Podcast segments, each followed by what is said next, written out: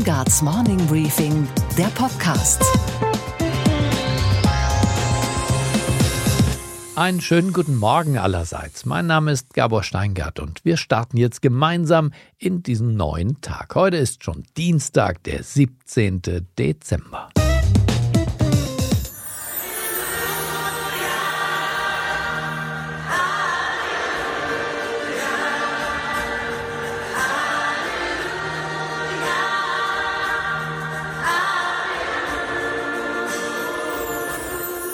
Was es mit dieser Weihnachtstradition auf sich hat, darauf kommen wir nachher noch zu sprechen. Aber da ist was Großes, um nicht zu sagen, etwas Großartiges im Gang. Und deshalb dachte ich, wir hören jetzt schon mal kurz rein. Das gibt uns die Tapferkeit, die wir jetzt brauchen, um über die SPD zu sprechen, ihre Zukunft und ihre Herkunft. Völkerhöhe!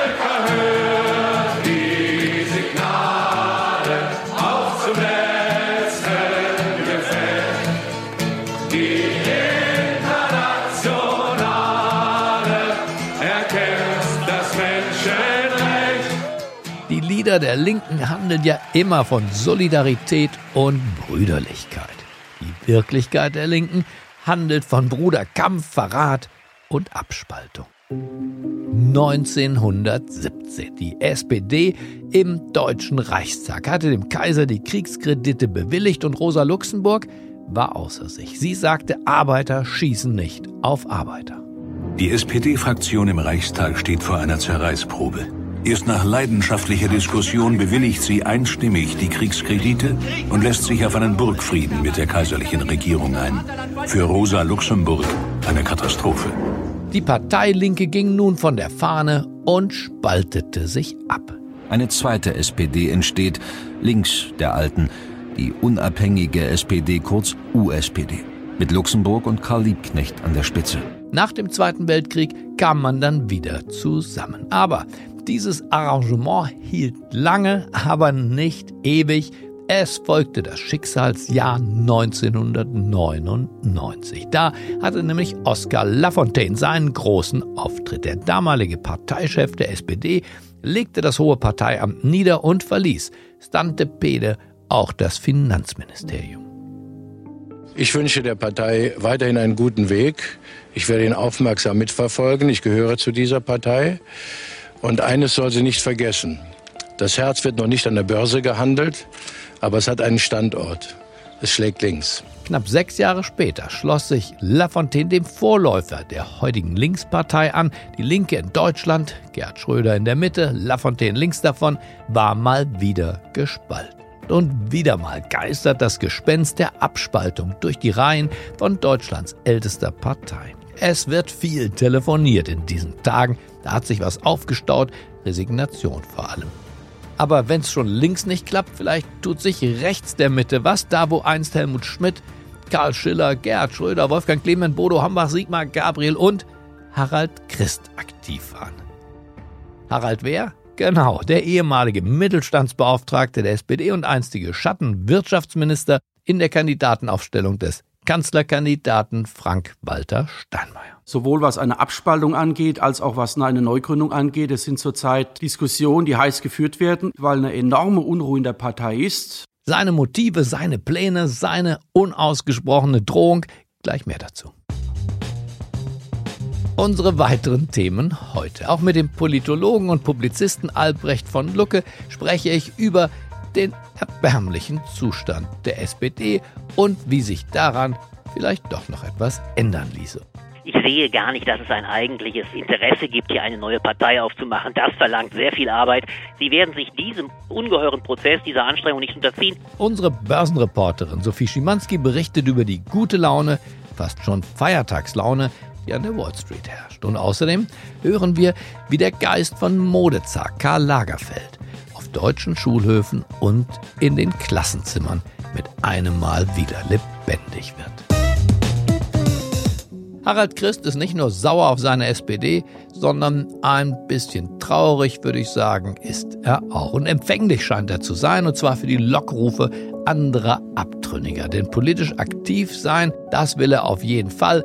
Wenn nicht mehr in der SPD, dann hören Sie selbst. Einen schönen guten Morgen, Harald Christ. Ja, schönen guten Morgen, Herr Steingart.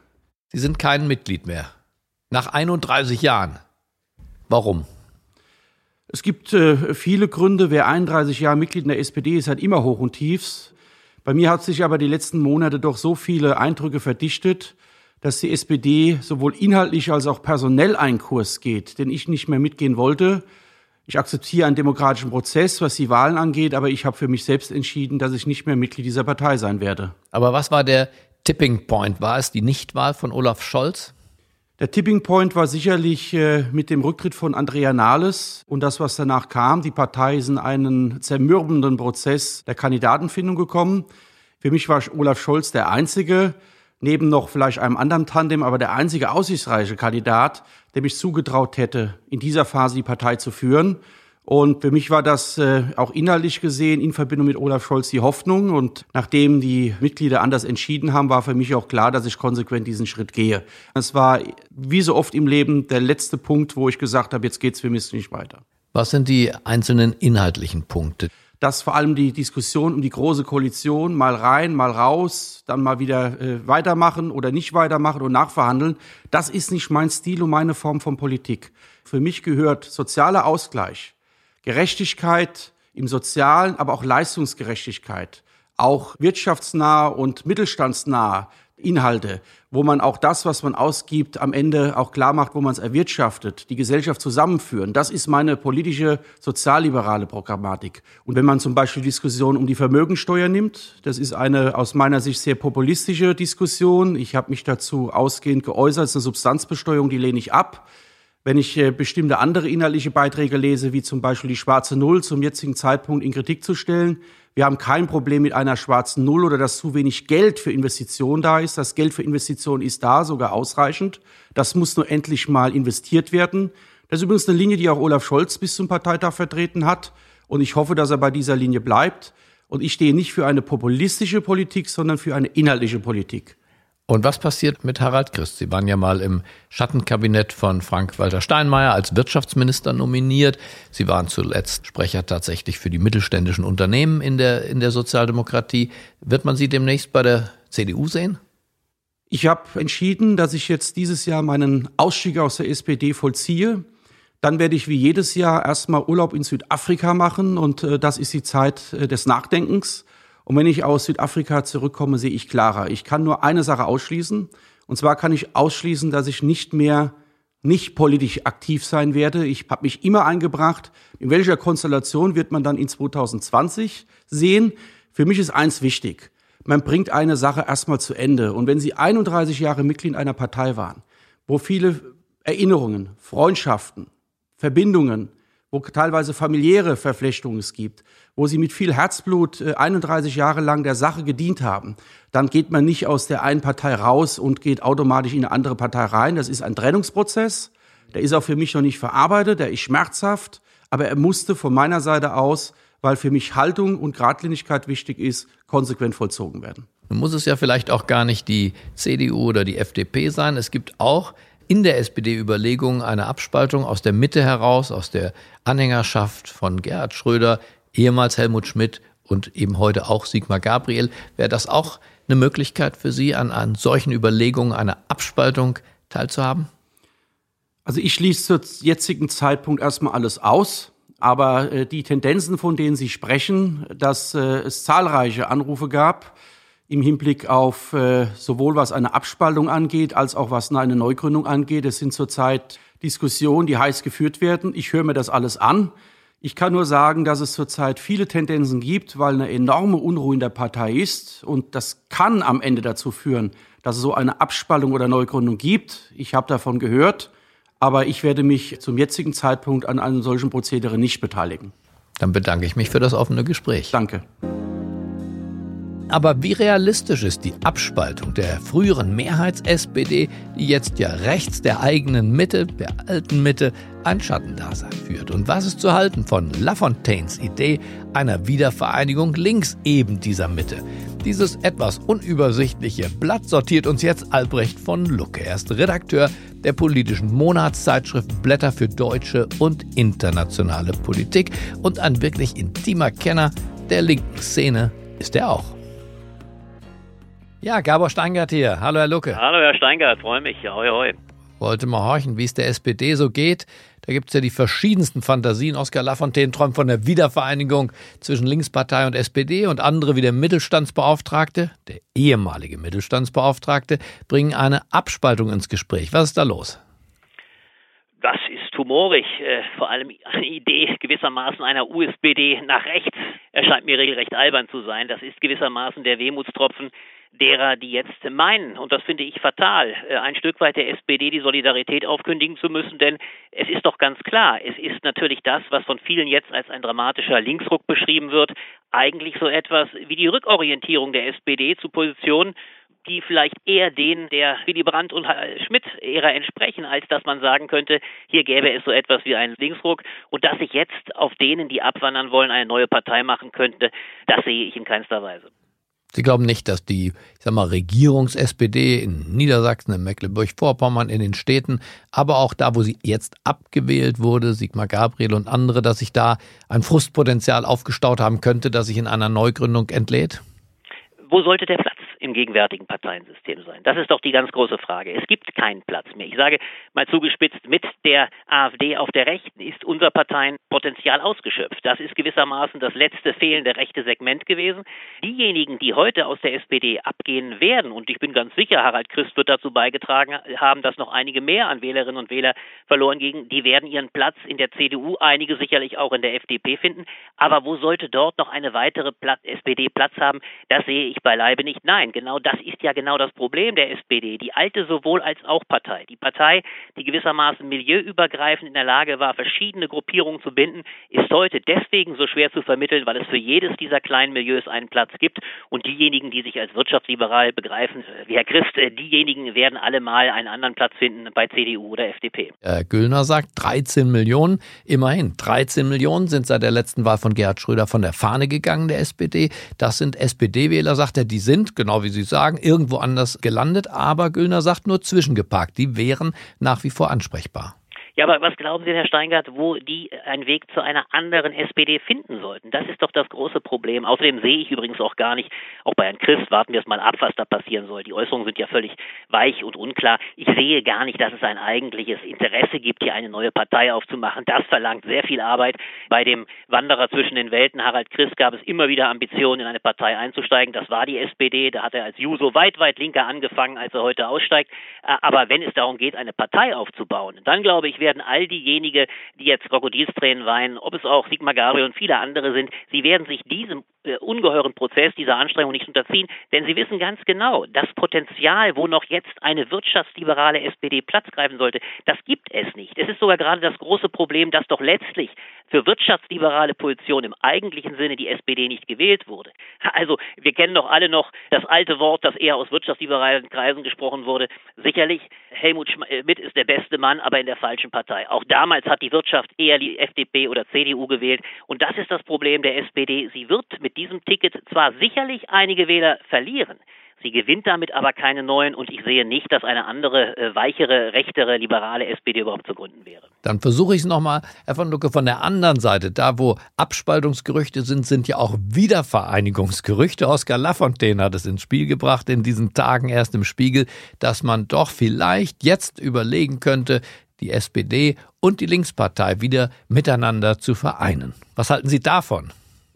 Eine ganz ironische Wolte, weil natürlich Oskar Lafontaine der eigentliche Spalter und Mitzerstörer der SPD gewesen ist, mit seiner dann späteren Frau Sarah Wagenknecht, die ja letztlich keine Gelegenheit äh, ausgelassen haben, um gegen die SPD zu schießen. Aber einen Kern trifft diese Frage durchaus. Das große Dilemma der SPD besteht ja gerade darin, dass alle, die sich links positionieren, letztlich mit der Linkspartei eine noch linkere Alternative haben. Und diese Spaltung auf der Linken, auch die Tatsache, dass die Linkspartei unter der Ägide und interessanterweise der Ägide von Oskar Lafontaine und Sarah Wagenknecht durchaus noch immer Positionen vertreten hat, die nicht kompatibel waren mit der SPD, die machen es eigentlich erforderlich, in der Tat in die Zukunft zu denken und zu überlegen, ob nicht wirklich dann eine neue Linke, allerdings ohne Oskar Lafontaine in der Lage wäre, diesen alten Riss der sowohl durch ihn, aber auch durch Gerhard Schröder in der SPD entstanden ist, wieder zu kitten, dann gäbe es so etwas wieder eine äh, vereinigte, stärkere Sozialdemokratie. Denn eines ist doch ganz klar, als Oskar Lafontaine und Gerhard Schröder gemeinsam die Wahl 1998 gewonnen haben, interessanterweise mit dem Slogan Innovation und Gerechtigkeit, kam die SPD auf über 40 Prozent. Heute sind beide Parteien zusammen bei knapp der Hälfte oder etwas mehr als der Hälfte. Das zeigt, dass das die Perspektive nicht sein kann. Dann haben wir diese Wunde nicht heilen können, aber wir haben sie immerhin ein wenig besprochen. Ich bedanke mich bei Ihnen. Vielen Dank, Herr von Lucke. Danke Ihnen, Herr Steingart. Und was war heute Nacht an der Wall Street los? Ein Wochenstart, wie ihn sich die Börsianer nur wünschen können. Dow Jones, Nasdaq und S&P 500 deutlich im Plus. Das amerikanisch-chinesische Teilabkommen in der Handelspolitik sorgt auf jeden Fall schon mal für Optimismus. Darüber spreche ich jetzt mit unserer Börsenreporterin, mit Sophie Schimanski. Einen wunderschönen guten Morgen, Sophie. Einen schönen guten Morgen, Gabor. Sophie, kommt denn jetzt die lang erwartete, ja fast schon ersehnte Jahresendrallye an der Wall Street? Ja, absolut. Also es hat ja Rekordhochs eben gegeben für alle drei Werte, für den Dow Jones, für den S&P 500 Index und für den Nasdaq Composite. Und äh, dieser Phase 1 Deal, der war wichtig zwischen China und den USA, du hast es angesprochen, aber vor allem geht es hier um einen psychologischen Effekt, denn die Details sind ja noch überhaupt nicht klar. Also es bleibt eben unklar, ob China sein Versprechen hält und wirklich landwirtschaftliche Produkte kauft aus den USA. Und es bleibt auch unklar, wie schnell zum Beispiel die USA eben ihre Zölle senken werden auf chinesische Importe. Aber trotzdem, es geht um die Rhetorik und die klang eben noch nie so gut wie jetzt gerade. Und dazu musst du dir einfach vorstellen, Gabor, die Anleger haben natürlich das ganze Jahr darauf gewartet, dass es weiter nach vorne geht und deswegen jetzt vielleicht ein bisschen äh, sehr großer Enthusiasmus bei dieser Meldung. Dazu hier Michael McCarthy von State Street. Das hat er gestern auf Bloomberg gesagt. These things aren't going to get worse, and you know, more than likely, the next stages they're going to get a little bit better. So, you know, I, I think that the market reaction is understandable. Nach all diesen sehr guten Nachrichten, Sophie, gab es ja auch eine schlechte, schlecht zumindest für Boeing und damit auch für die Exportbilanz der amerikanischen Volkswirtschaft. Die Aktie von Boeing hat deutlich verloren, nachdem es jetzt Berichte gegeben hatte, dass Boeing die Produktion der 737 MAX einstellt. Vorerst zumindest, oder? Also es sind ja gestern nur Gerüchte gewesen, erst einmal, dass Boeing eben äh, die Produktion eventuell kürzen könnte oder einstellen könnte. Und jetzt ist es eben klar, nach Marktschluss gab es ein Statement von Boeing und daran haben sie gesagt, sie werden im nächsten Monat die Produktion eben erstmal stoppen. Und das ist natürlich ein drastischer Schritt, aber auf der anderen Seite auch nicht ganz überraschend, denn Mullenberg, also der CEO, hat immer wieder gesagt, dass es eben notfalls zu diesem äh, Schritt kommen könnte. Und es ist eine direkte Antwort auf die Entscheidung der Flugbehörde FAA, denn die hat gesagt, es wird noch länger dauern, bis wir diese Flugzeuge wirklich untersucht haben und wieder durchwinken können in den Luftraum und die Antwort von Boeing dann eben, dann machen wir jetzt keine Versprechen, die wir nicht halten können und deswegen eben diese Entscheidung, die Produktion einzustellen. Und das wird Auswirkungen haben auf die gesamte Zuliefererkette, das wird Auswirkungen haben auf die gesamte Wirtschaft. So groß und so wichtig ist hier Boeing. Und was, Gabor, geht eigentlich gar nicht? Dass die Schulen hierzulande so lange gebraucht haben, um sich ein kritisches Urteil in Sachen Jogginghosen zu bilden. Ein Gymnasium in Hannover ist jetzt vorgeprescht. Die Schulleitung sieht in der Jogginghose keine angemessene Kleidung, zumindest für den Schulunterricht nicht. Und wer die neue Regel keine Jogginghose in der Schule zukünftig bricht, der wird verdonnert, den Pausenhof zu fegen. Vielleicht hatte Karl Lagerfeld ja doch recht, als er den schönen Satz prägte, wer eine Jogginghose trägt, hat die Kontrolle über sein Leben verloren. Okay, Gabor. Und was hat dich heute Morgen wirklich überrascht? Dass immer mehr Fußballstadien regelrecht zu Kathedralen werden. 2003, da hatten erst 90 Fußballfans des ersten FC Union Berlin die schüchterne Idee, über den Zaun des Stadions zu klettern und mit ein paar Kerzen auf Höhe der Mittellinie haben sie angefangen, die großen Klassiker zu singen. Die Idee stieß auf Begeisterung. Die Vereine überall öffnen mittlerweile Tür und Tor. Und aus den 90 von damals wurden im Laufe der Jahre Zehntausende. Herzlich willkommen, schönen guten Abend und äh, schön, dass ihr hier seid zum Weihnachtssingen im Stadion einer alten Försterei.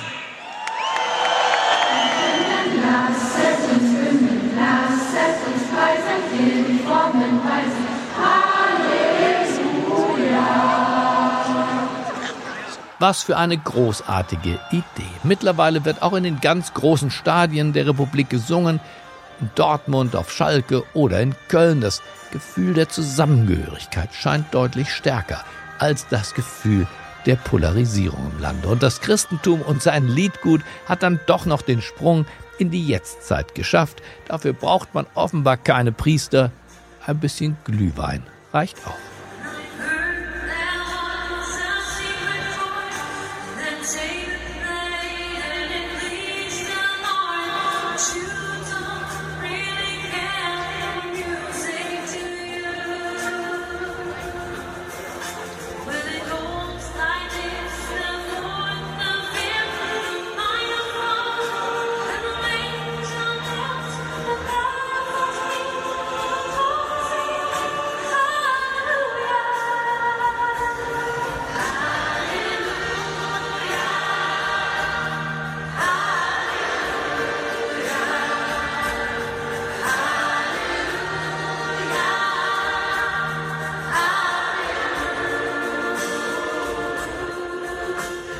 Ich wünsche Ihnen einen besinnlichen Start in diesen Tag. Bleiben Sie mir gewogen. Es grüßt Sie auf das Herzlichste, Ihr Gabor Steingart.